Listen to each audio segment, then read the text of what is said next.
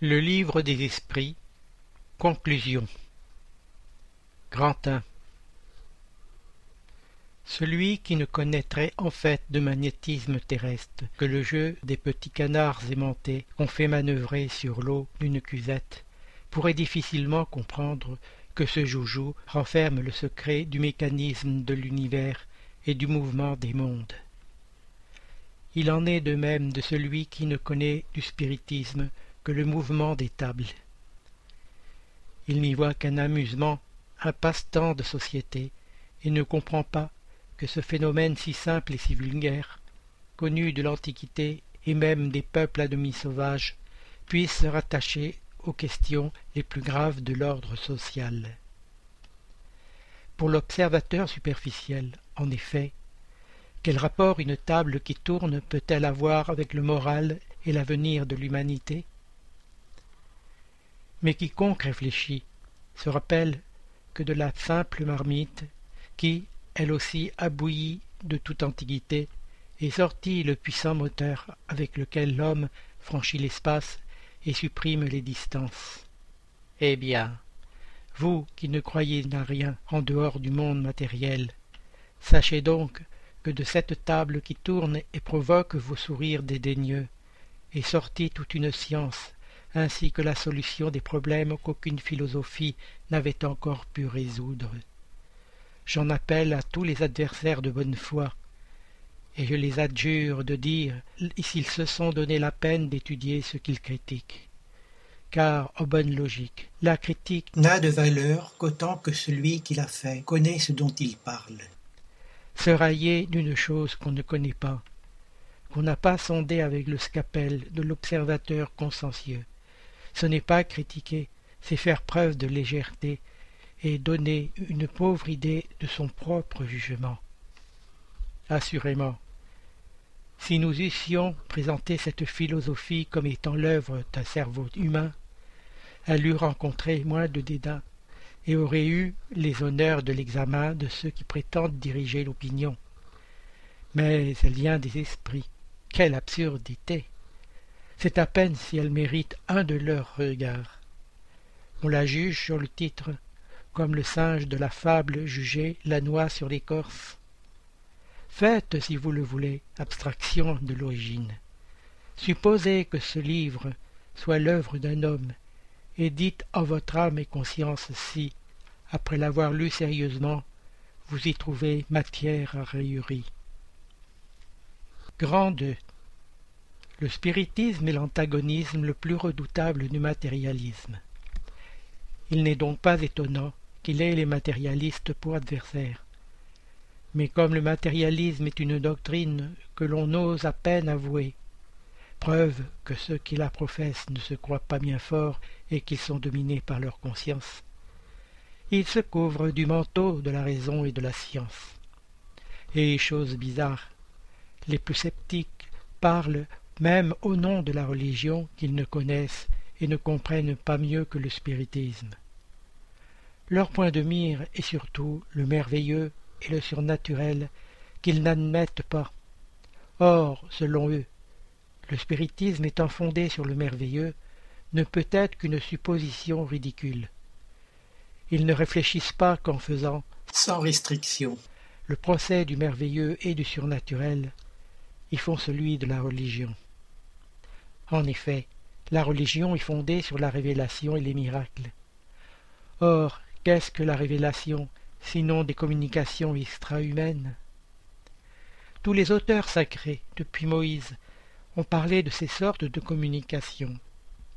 Qu'est-ce que les miracles, sinon des faits merveilleux et surnaturels par excellence? Puisque ce sont, dans le sens liturgique, des dérogations aux lois de la nature, donc, en rejetant le merveilleux et le surnaturel, il rejette les bases mêmes de la religion. Mais ce n'est pas à ce point de vue que nous devons envisager la chose. Le spiritisme n'a pas à examiner s'il y a ou non des miracles, c'est-à-dire si Dieu a pu, dans certains cas, déroger aux lois éternelles qui régissent l'univers. Il laisse à cet égard toute liberté de croyance. Il dit et il prouve que les phénomènes sur lesquels ils s'appuient n'ont de surnaturel que l'apparence. Ces phénomènes ne sont-elles aux yeux de certaines gens que parce qu'ils sont insolites et en dehors des faits connus. Mais ils ne sont pas plus surnaturels que tous les phénomènes dont la science donne aujourd'hui la solution et qui paraissent merveilleux à une autre époque. Tous les phénomènes spirites, sans exception, sont la conséquence de lois générales. Ils nous révèlent une des puissances de la nature, puissance inconnue, ou pour mieux dire incomprise jusqu'ici, mais que l'observation démontre être de l'ordre des choses. Le spiritisme repose donc moins sur le merveilleux et le surnaturel que la religion elle-même. Ceux qui l'attaquent sous ce rapport, c'est donc qu'ils ne la connaissent pas, et fussent-ils les hommes les plus savants? Nous leur dirons, si votre science, qui vous a appris tant de choses, ne vous a pas appris que le domaine de la nature est infini, vous n'êtes savant qu'à demi. Grand 3 Vous voulez, dites-vous, guérir votre siècle d'une manie qui menace d'envahir le monde. Aimeriez-vous mieux que le monde fût envahi par l'incrédulité que vous cherchez à propager? N'est-ce pas à l'absence de toute croyance qu'il faut attribuer le relâchement des liens de famille et la plupart des désordres qui minent la société? En démontrant l'existence et l'immortalité de l'âme, le spiritisme ranime la foi en l'avenir, relève les courages abattus, fait supporter avec résignation les vicissitudes de la vie. Oseriez-vous appeler cela mal? Deux doctrines sont en présence, l'une qui nie l'avenir, qui le proclame et le prouve, l'une qui n'explique rien, l'autre qui explique tout, et par cela même s'adresse à la raison. L'une est la sanction de l'égoïsme, l'autre donne une base à la justice, à la charité et à l'amour de ses semblables. La première ne montre que le présent et anéantit toute espérance la seconde console et montre le vaste champ de l'avenir. Quelle est la plus pernicieuse? Certaines gens, et parmi les plus sceptiques, se font les apôtres de la fraternité et du progrès. Mais la fraternité suppose le désintéressement, l'abnégation de la personnalité. Avec la véritable fraternité, l'orgueil est une anomalie, de quel droit imposez-vous un sacrifice à celui à qui vous dites que quand il est mort tout est fini pour lui? Que demain peut-être il ne sera pas plus qu'une vieille machine disloquée et jetée à la borne? Quelle raison a-t-il de s'imposer une privation quelconque? N'est-il pas plus naturel que pendant les courts instants que vous lui accordez, il cherche à vivre le mieux possible? De là le désir de posséder beaucoup pour mieux jouir. De ce désir naît la jalousie contre ceux qui possèdent plus que lui. Et de cette jalousie à l'envie de prendre ce qu'ils ont. Il n'y a qu'un pas. Qu'est-ce qui le retient? Est-ce la loi? Mais la loi n'atteint pas tous les cas. Diriez-vous que c'est la conscience, le sentiment du devoir? Mais sur quoi basez-vous le sentiment du devoir? Ce sentiment a-t-il une raison d'être avec la croyance que tout finit avec la vie? Avec cette croyance, une seule maxime est rationnelle, chacun pour soi. Les idées de fraternité, de conscience, de devoir, d'humanité, de progrès même, ne sont que des vains mots. Oh, vous qui proclamez de semblables doctrines, vous ne savez pas tout le mal que vous faites à la société, ni de combien de crimes vous assurez la responsabilité. Mais que parlais-je de responsabilité? Pour le sceptique, il n'y en a point. Il ne rend hommage qu'à la matière. Grand 4 Le progrès de l'humanité a son principe dans l'application de la loi de justice, d'amour et de charité. Cette loi est fondée sur la certitude de l'avenir.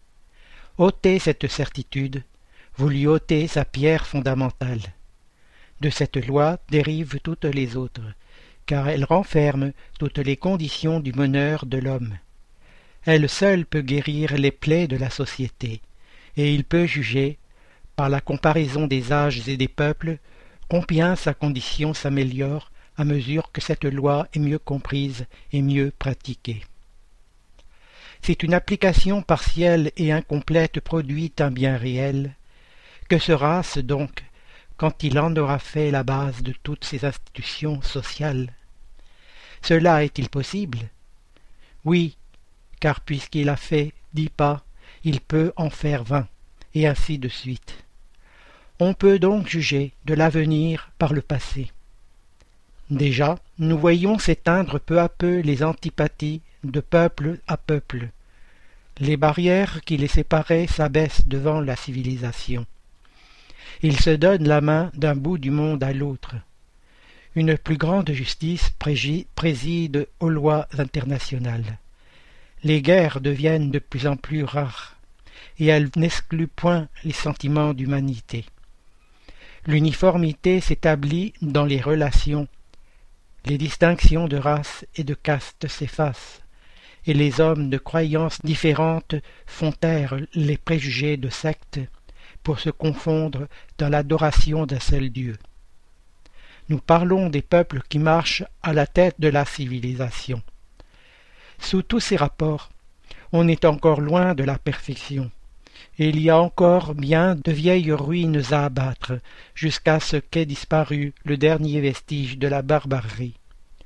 Mais ces ruines pourront-elles tenir contre la puissance irrésistible du progrès, contre cette force qui est elle-même une loi de la nature?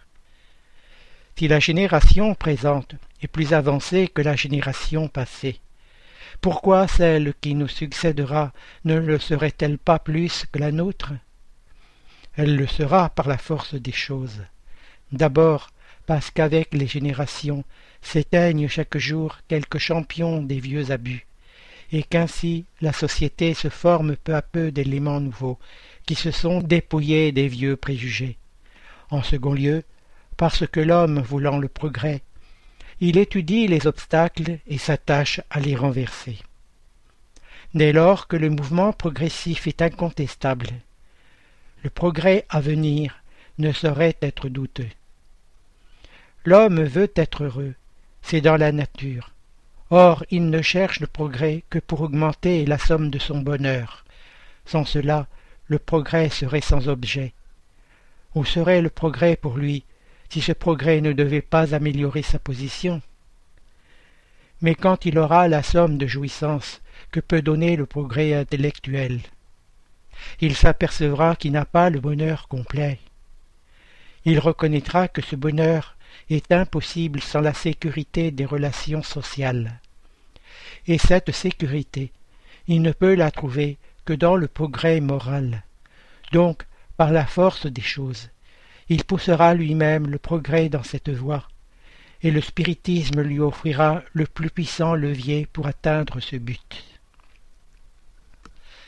Grand 5 Ceux qui disent que les croyances spirites menacent d'envahir le monde en proclamant par cela même la puissance, car une idée sans fondement et dénuée de logique ne saurait devenir universelle. Si donc le spiritisme s'implante partout, s'il se recrute surtout dans les classes éclairées, ainsi que chacun le reconnaît, c'est qu'il a un fond de vérité. Contre cette tendance, tous les efforts de ses détracteurs seront vains, et ce qui le prouve, c'est que le ridicule même dont ils ont chargé à le couvrir, loin d'en arrêter l'essor, semble lui avoir donné une nouvelle vie.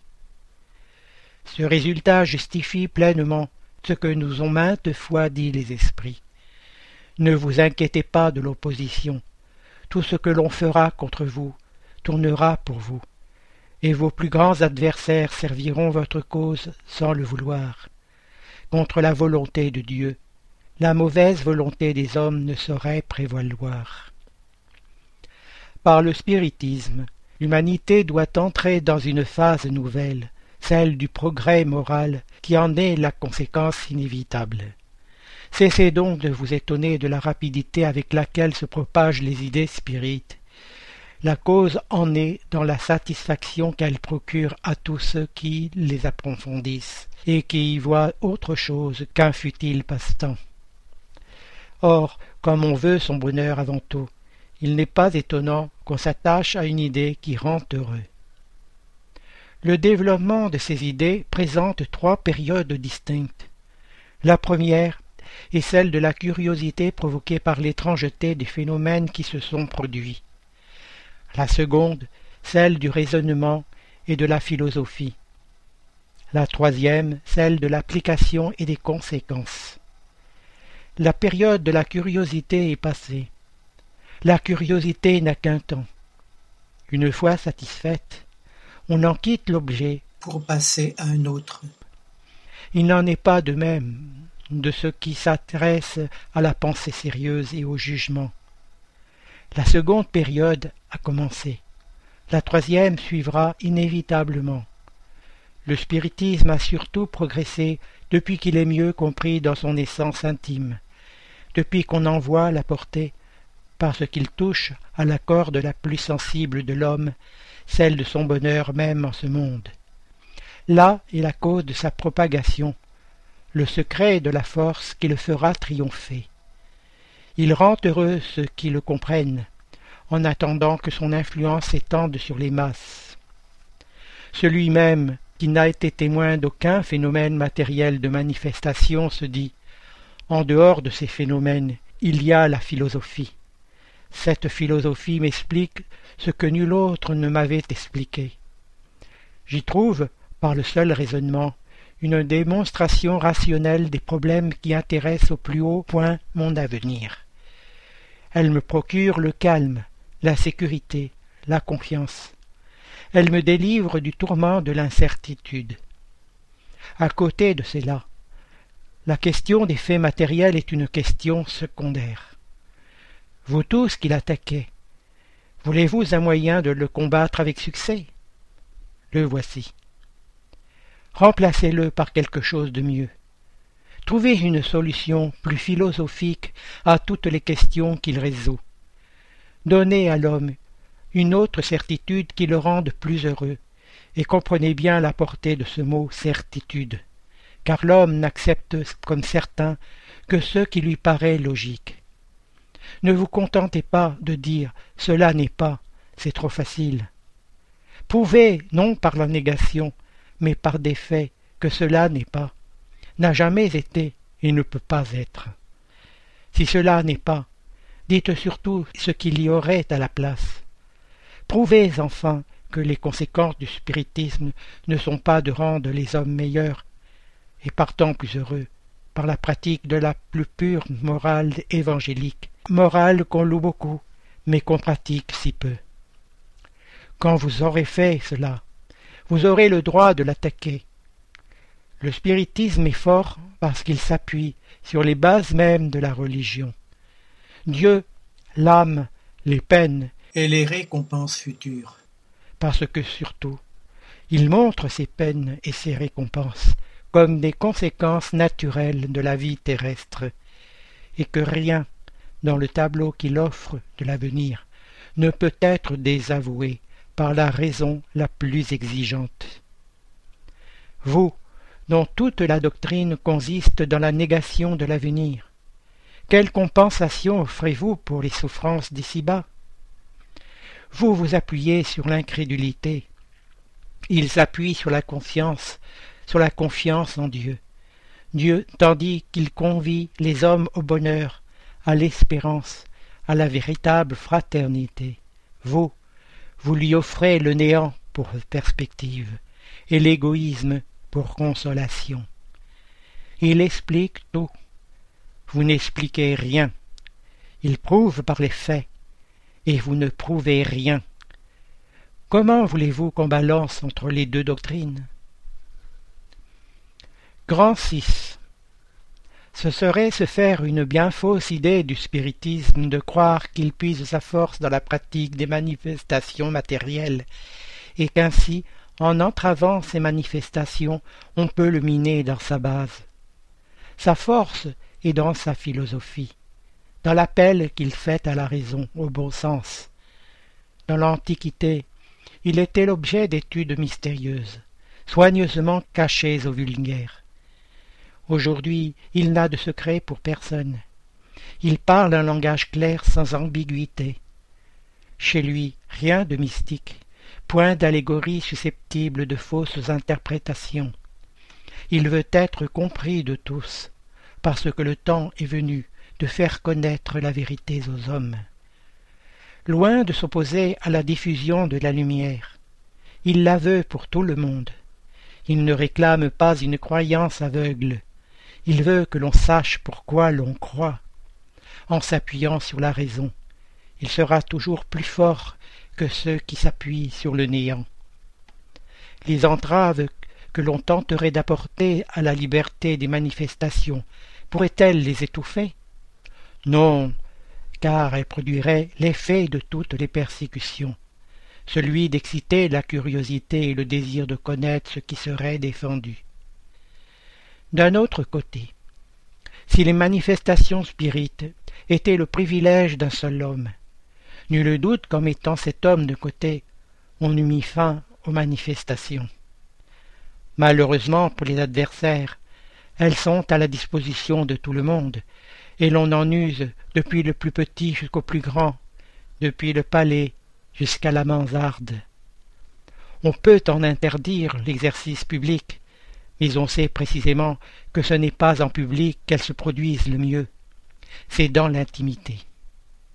Or, chacun pouvant être médium, qui peut empêcher une famille dans son intérieur, un individu dans le silence du cabinet, de prisonnier sous les verrous, d'avoir des communications avec les esprits, à l'insu et à la face même des spires Si on les interdit dans un pays, les empêchera-t-on dans les pays voisins dans le monde entier, puisqu'il n'y a pas une contrée, dans les deux continents, où il n'y ait des médiums? Pour incarcérer tous les médiums, il faudrait incarcérer la moitié du genre humain. En vint-on même, ce qui ne serait guère plus facile, à brûler tous les livres spirites, que le lendemain ils seraient reproduits, parce que la source en est inattaquable, et qu'on ne peut ni incarcérer ni brûler les esprits qui en sont les véritables auteurs. Le spiritisme n'est pas l'œuvre d'un homme. Nul ne peut s'en dire le Créateur, car il est aussi ancien que la création. Il se trouve partout, dans toutes les religions, et dans la religion catholique plus encore, et avec plus d'autorité que dans toutes les autres, car on y trouve le principe de tout, les esprits de tous les degrés, leurs rapports occultés épatants avec les hommes, les anges gardiens, la réincarnation, l'émancipation de l'âme pendant la vie, la double vue, les visions, les, manifestations de tout genre, les apparitions et même les apparitions tangibles. À l'égard des démons, ce ne sont autre chose que les mauvais esprits, et, sauf la croyance que les premiers sont voués au mal à perpétuité, tandis que la voie du progrès n'est pas interdite aux autres, il n'y a entre eux qu'une différence de nom. Que fait le spiritisme moderne? Il rassemble en un corps ce qui était éparse. Il explique en termes propres ce qui ne l'était qu'en langage allégorique. Elle élague ce que la superstition et l'ignorance ont enfanté pour ne laisser que la réalité et le positif. Voilà son rôle. Mais celui de fondatrice ne lui appartient pas. Elle montre ce qui est, elle coordonne, mais elle ne crée rien, car ses bases sont de tous les temps et de tous les lieux. Qui donc oserait se croire assez fort pour l'étouffer sous le sarcasme et même sous la persécution? Si on la proscrit d'un côté, elle renaîtra en d'autres lieux, sur le terrain même d'où on l'aura bannie, parce qu'elle est dans la nature, et qu'il n'est pas donné à l'homme d'anéantir une puissance de la nature, ni de mettre son veto sur les décrets de Dieu. Quel intérêt, du reste, aurait-on à entraver la propagation des idées spirites? Ces idées, il est vrai, s'élève contre les abus qui naissent de l'orgueil et de l'égoïsme. Mais ces abus, dont quelques-uns profitent, nuisent à la masse. Il aura donc pour lui la masse, et n'aura pour adversaire sérieux que ceux qui sont intéressés à maintenir ces abus.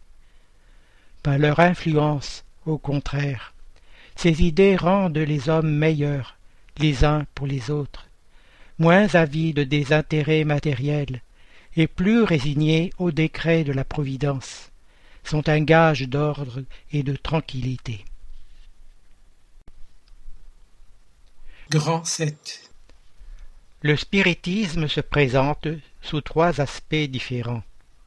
Le fait des manifestations, les principes de philosophie et de morale qui en découlent, et l'application de ces principes.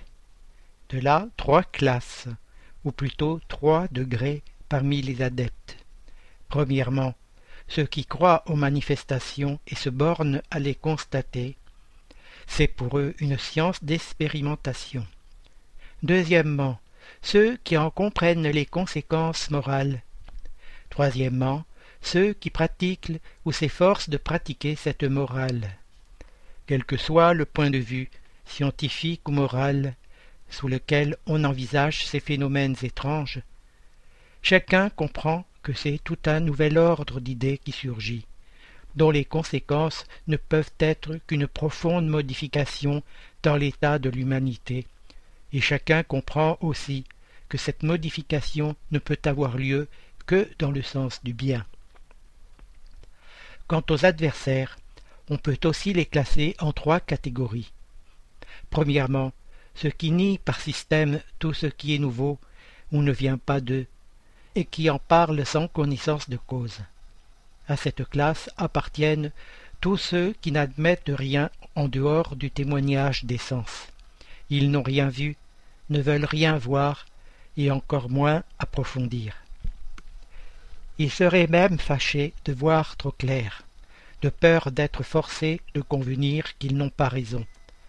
Pour eux, le spiritisme est une chimère, une folie, une utopie. Il n'existe pas. C'est plutôt dit. Ce sont les incrédules de parti pris.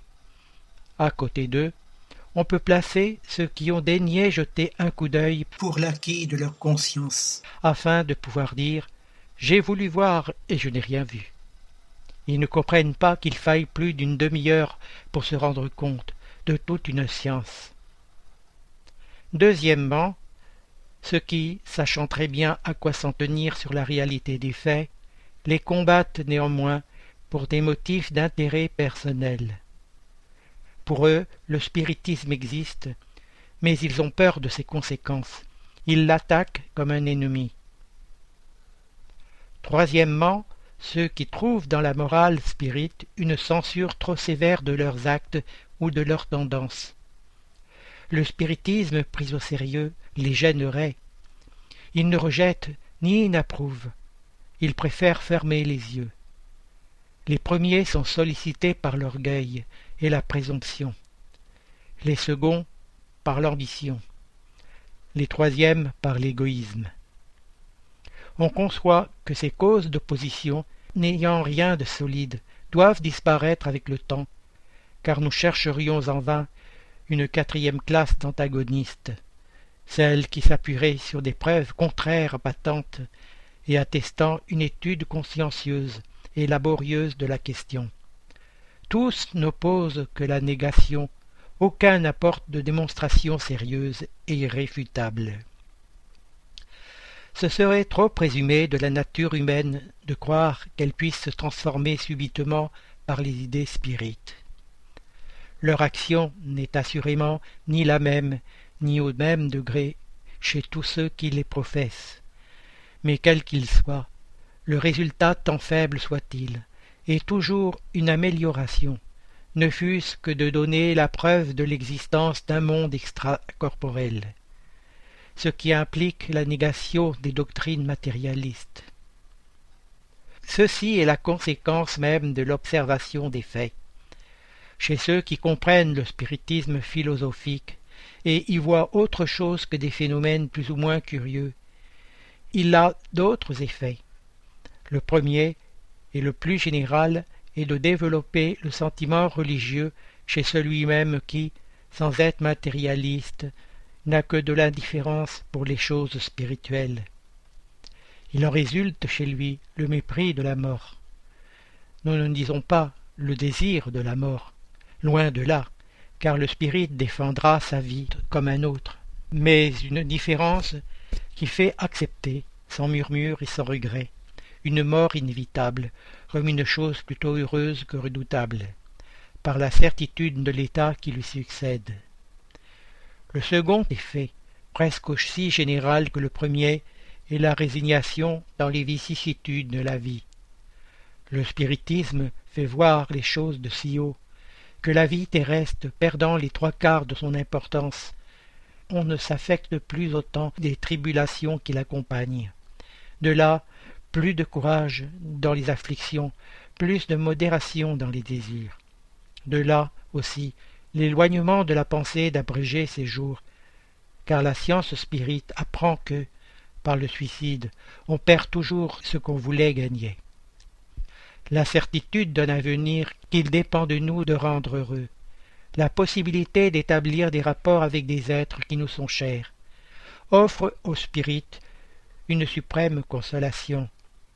Son horizon grandit jusqu'à l'infini par le spectacle incessant qu'il a de la vie d'outre-tombe, dont il peut sonder les mystérieuses profondeurs. Le troisième effet est d'exciter à l'indulgence pour les défauts d'autrui mais il faut bien le dire. Le principe égoïste et tout ce qui en découle sont ce qu'il y a de plus tenace en l'homme et, par conséquent, de plus difficile à déraciner. On fait volontiers des sacrifices, pourvu qu'ils n'écoutent rien, et surtout ne privent de rien. L'argent a encore, pour le plus grand nombre, un irrésistible attrait, et bien peu comprennent le mot superflu quand il s'agit de leur personne aussi. L'abnégation de la personnalité est-elle le signe du progrès le plus éminent?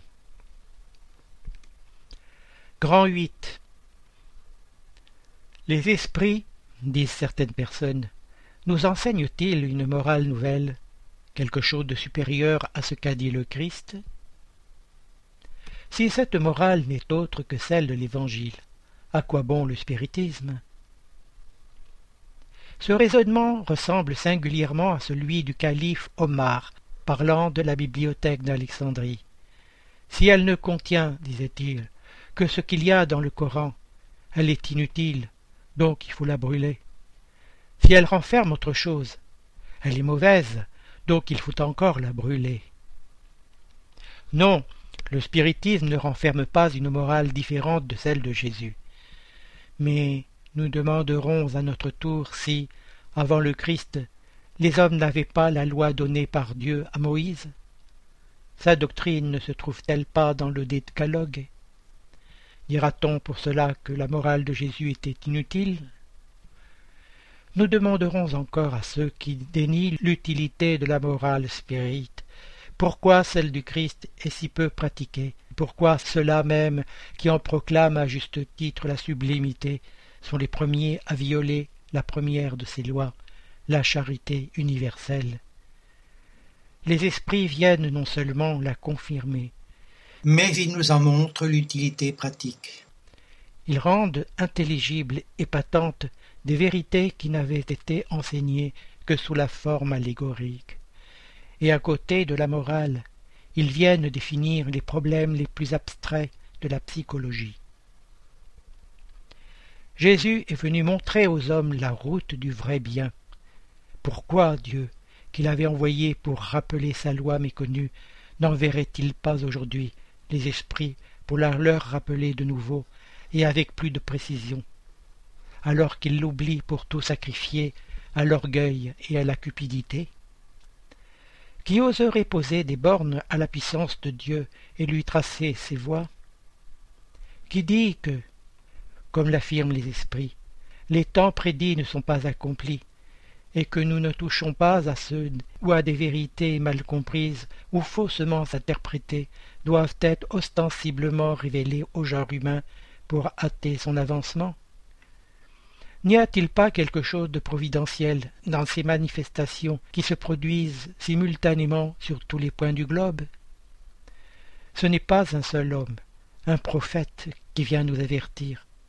C'est de partout que la lumière surgit. C'est tout un monde nouveau qui se déroule à nos yeux. Comme l'invention du microscope nous a découvert le monde des infiniment petits que nous ne soupçonnions pas comme le télescope nous a découvert les milliers de mondes que nous ne soupçonnions pas davantage. Les communications spirites nous révèlent le monde invisible qui nous entoure, nous coudoir sans cesse, et prend à notre insu part à tout ce que nous faisons. Quelque temps encore, et l'existence de ce monde, qui est celui qui nous attend, sera aussi incontestable que celle du monde microscopique et des globes perçus dans l'espace.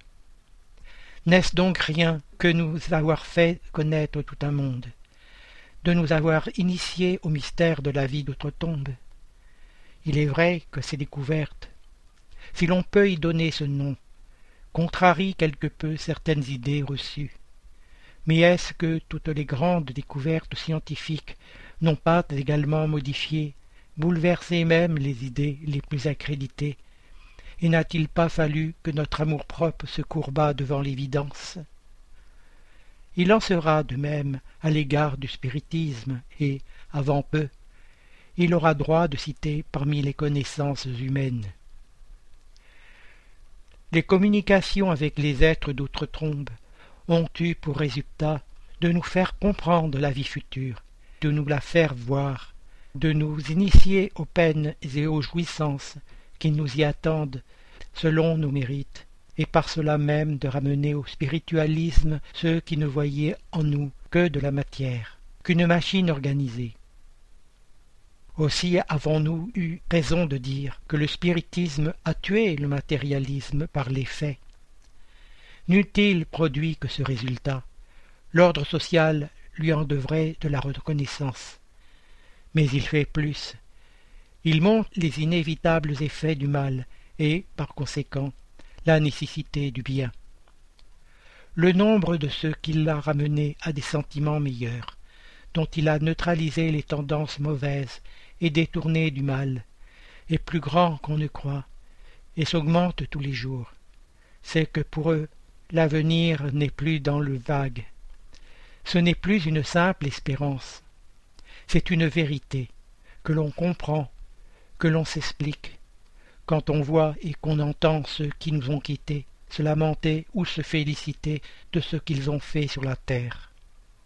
Quiconque en est témoin se prend à réfléchir et sent le besoin de se connaître, de se juger et de s'amender. Grand neuf. Les adversaires du spiritisme n'ont pas manqué de s'armer contre lui de quelques divergences d'opinion sur certains points de la doctrine. Il n'est pas étonnant qu'au début d'une science, alors que les observations sont encore incomplètes et que chacun l'envisage à son point de vue, des systèmes contradictoires aient pu se produire. Mais déjà les trois quarts de ces systèmes sont, aujourd'hui, tombés devant une étude plus approfondie, à commencer par celui qui attribuait toutes les communications à l'esprit du mal, comme s'il eût été impossible à Dieu d'envoyer aux hommes de bons esprits. Doctrine absurde parce qu'elle est démentie par les faits, impie parce qu'elle est la négation de la puissance et de la bonté du Créateur. Les esprits nous ont toujours dit de ne pas nous inquiéter de ces divergences que l'unité se ferait. Or, l'unité s'est déjà faite sur la plupart des points, et les divergences tendent chaque jour à s'effacer à cette question, en attendant que l'unité se fasse, sur quoi l'homme impartial et désintéressé peut-il se baser pour en porter un jugement? Voilà leur réponse. La lumière la plus pure n'est obscurcie par aucun nuage. Le diamant sans tache est celui qui a le plus de valeur. Jugez donc les esprits à la pureté de leur enseignement. N'oubliez pas que parmi les esprits, il y en a qui n'ont point encore dépouillé les idées de la vie terrestre. Sachez les distinguer à leur langage. Jugez-les par l'ensemble de ce qu'ils vous disent. Voyez s'il y a enchaînement logique dans les idées, si rien n'y décèle l'ignorance, l'orgueil ou la malveillance. En un mot, si leurs paroles sont toujours empreintes du cachet de sagesse qui décèle la véritable supériorité. Si votre monde est inaccessible à l'erreur, il serait parfait, et il est loin de là. Vous en êtes encore à apprendre à distinguer l'erreur de la vérité. Il vous faut les leçons de l'expérience pour exercer votre jugement et vous faire avancer. L'unité se fera du côté où le bien n'a jamais été mélangé au mal. C'est de ce côté que les hommes se rallieront par la force des choses, car ils jugeront que là est la vérité. Qu'importe d'ailleurs quelques dissidences qui sont plus dans la forme que dans le fond. Remarquez que les principes fondamentaux sont partout les mêmes et doivent vous unir dans une pensée commune, l'amour de Dieu et la pratique du bien.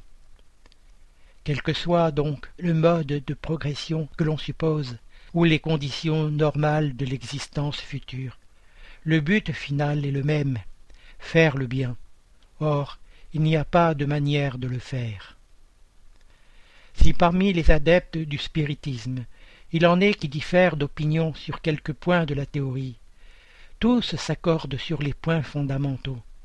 Il y a donc unité, si ce n'est de la part de ceux, en très petit nombre, qui n'admettent pas encore l'intervention des esprits dans les manifestations, et qui les attribuent ou à des causes purement physiques, ce qui est contraire à cet axiome que tout effet intelligent doit avoir une cause intelligente, ou au reflet de notre propre pensée, ce qui est démenti par les faits. Les autres points ne sont que secondaires et n'attaquent en rien les bases fondamentales. Il peut donc y avoir des écoles qui cherchent à s'éclairer sur les parties encore controversées de la science il ne doit pas y avoir de sectes rivales les unes des autres. Il n'y aurait antagonisme qu'entre ceux qui veulent le bien et ceux qui feraient ou voudraient le mal. Or, il n'est pas un spirit sincère et pénétré des grandes maximes morales enseignées par les esprits qui puisse vouloir le mal, ni souhaiter le mal de son prochain, sans distinction d'opinion. Si l'une d'elles est dans l'erreur, la lumière tôt ou tard se fera pour elle, si elle la cherche de bonne foi et sans prévention. En attendant, toutes ont un lien commun qui doit les unir dans une même pensée. Toutes ont un même but. Peu importe donc la route, pourvu que cette route y conduise. Nul ne doit s'imposer par la contrainte matérielle ou morale, et celle-là seule serait dans le faux qui jetterait l'anathème à l'autre, car elle agirait évidemment sous l'influence de mauvais esprits. La raison doit être le suprême argument, et la modération assurera mieux le triomphe de la vérité que les diatribes envenimées par l'envie et la jalousie. Les bons esprits ne prêchent que l'union et l'amour du prochain, et jamais une pensée malveillante ou contraire à la charité n'a pu venir d'une source pure. Écoutons sur ce sujet, et pour terminer, les conseils de l'esprit de saint Augustin. Assez longtemps, les hommes se sont entre-déchirés et renvoyé l'anathème au nom d'un Dieu de paix et de miséricorde, et Dieu s'offense de un tel sacrilège. Le spiritisme est le lien qui les unira un jour, parce qu'il leur montrera où est la vérité et où est l'erreur. Mais il y aura longtemps encore des scribes et des pharisiens qui le dénieront, comme ils ont dénié le Christ. Voulez-vous donc savoir sous l'influence de quels esprits sont les diverses sectes qui se partagent le monde? Jugez-les à leurs œuvres et à leurs principes. Jamais les bons esprits n'ont été les instigateurs du mal. Jamais ils n'ont conseillé ni légitimé le meurtre et la violence. Jamais ils n'ont excité les haines des partis, ni la soif des richesses et des honneurs, ni l'avidité des biens de la terre.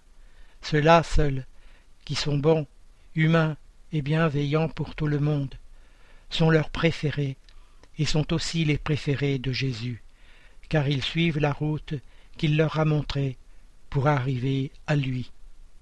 Saint Augustin.